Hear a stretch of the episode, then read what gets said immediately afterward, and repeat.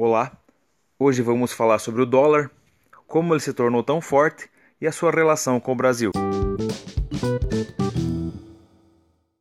Vamos imaginar uma situação em que cada país tem a sua moeda. O Brasil tem o real, os Estados Unidos o dólar, a Argentina o peso e assim por diante. Se o Brasil tiver somente comércio interno, ou seja, se não importar nem exportar nada, tudo bem porque em todas as partes do país o real vai valer a mesma coisa. Porém, a partir do momento que existe comércio exterior, que são feitas negociações com países que tenham moedas diferentes, é preciso que essas moedas tenham um lastro, que elas sejam baseadas em alguma coisa. Por exemplo, há alguns séculos o lastro era o ouro. Então, para facilitar, vamos dar um exemplo fictício. Para comprar um quilo de ouro na época, os europeus precisavam de 100 moedas. Já os africanos, por exemplo, precisavam de 300 moedas para comprar o mesmo quilo de ouro. Com o passar dos tempos, eh, foram criadas as moedas, mas a soberania do dólar ela tem aproximadamente 100 anos somente. Na metade do século XIX até o início do século passado, a moeda mais respeitada era a libra esterlina, já que na época, como sabemos, a Inglaterra era a principal potência econômica mundial, principalmente por ter sido a precursora da Revolução Industrial. O dólar americano ganhou força logo após a Primeira Guerra Mundial, que aconteceu entre 1914 e 1918. Nesses anos, a Inglaterra sofreu muito, sofreu graves consequências da guerra e acabou tendo a sua economia muito abalada. E foi nesse momento que os Estados Unidos também começaram a participar de forma mais ativa do comércio internacional.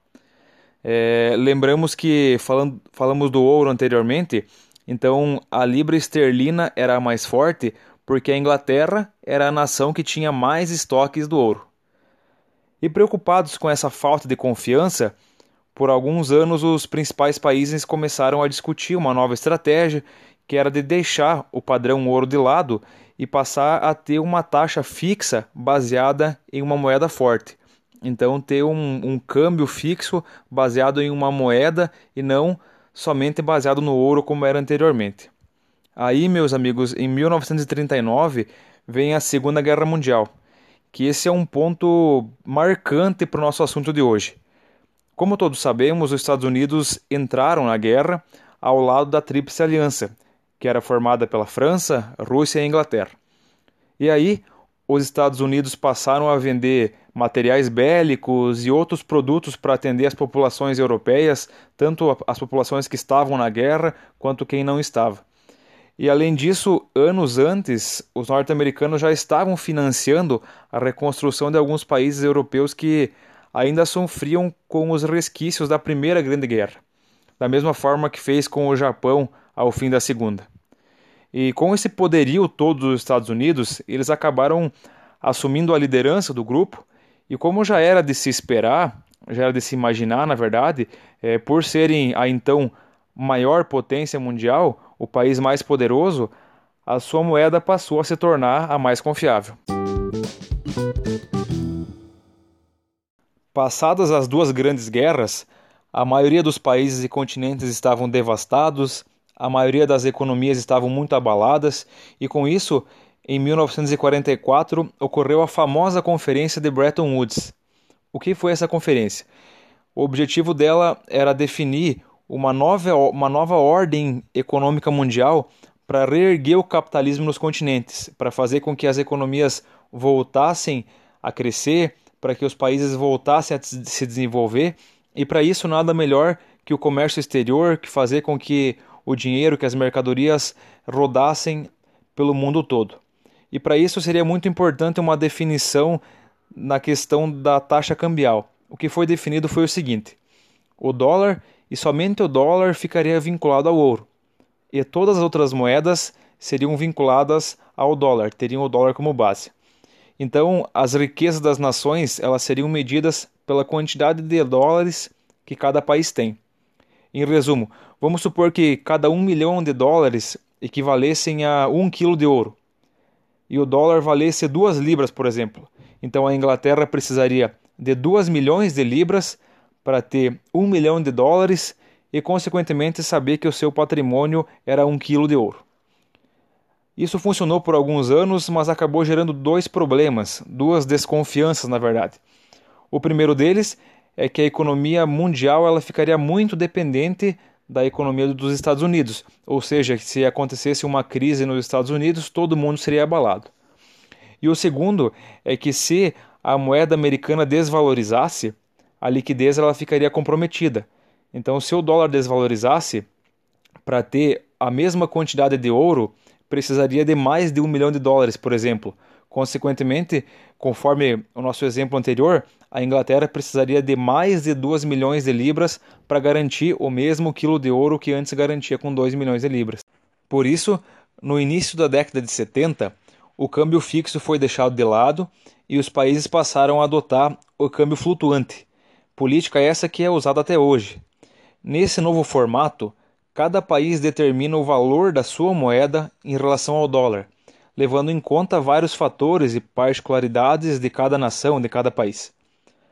Sabendo de tudo isso e falando do cenário atual, vem uma pergunta interessante. Mas por que o dólar?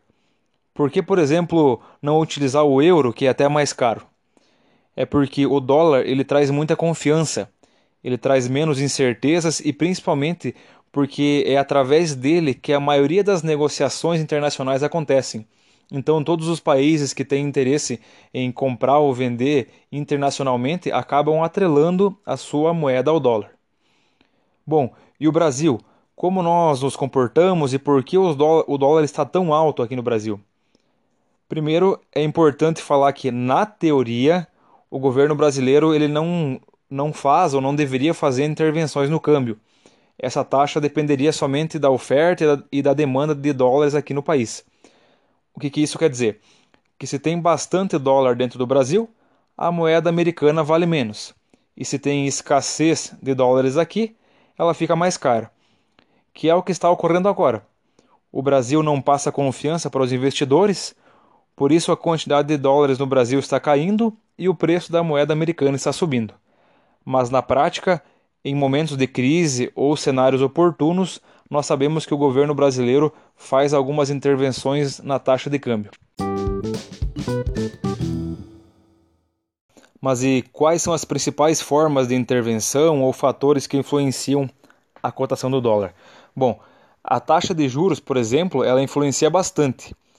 Imagine que os juros nos Estados Unidos aumentaram e no Brasil caíram. Vai ficar bem mais vantajoso investir aqui. Outro exemplo é a quantidade de moeda que temos na economia. Imagine que no seu bolso você tem cinco notas de 100 reais você automaticamente dá um valor a elas. Mas agora vamos imaginar que você passa a ter 10 notas de 100 reais. Elas são importantes, mas cada nota ela passa a representar um valor percentual menor na sua carteira. Na economia da mesma forma, quanto mais real, quanto mais papel moeda tiver injetado na economia pelo Banco Central, menos uma unidade de real vale. E isso, meus amigos, faz com que os investidores precisem de menos dólares para investir aqui.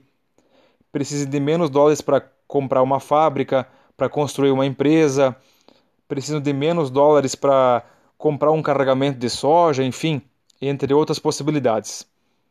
Portanto, para que a cotação do dólar baixe, nós precisamos gerar confiança aos investidores, precisamos atrair recursos, com isso a nossa moeda tende a se valorizar. Eu espero que isso aconteça o mais breve possível e que o nosso país aumente o foco na inovação, para que além de nós termos uma moeda forte, nós possamos ter uma balança comercial mais equilibrada. O que, isso quer dizer? Que a gente possa industrializar aqui os produtos, para que o Brasil pare de exportar só os produtos primários e depois comprar industrializado, com um valor agregado enorme sendo que esse valor agregado poderia ficar dentro da nossa economia. Esse foi mais um podcast Economia Brasileira.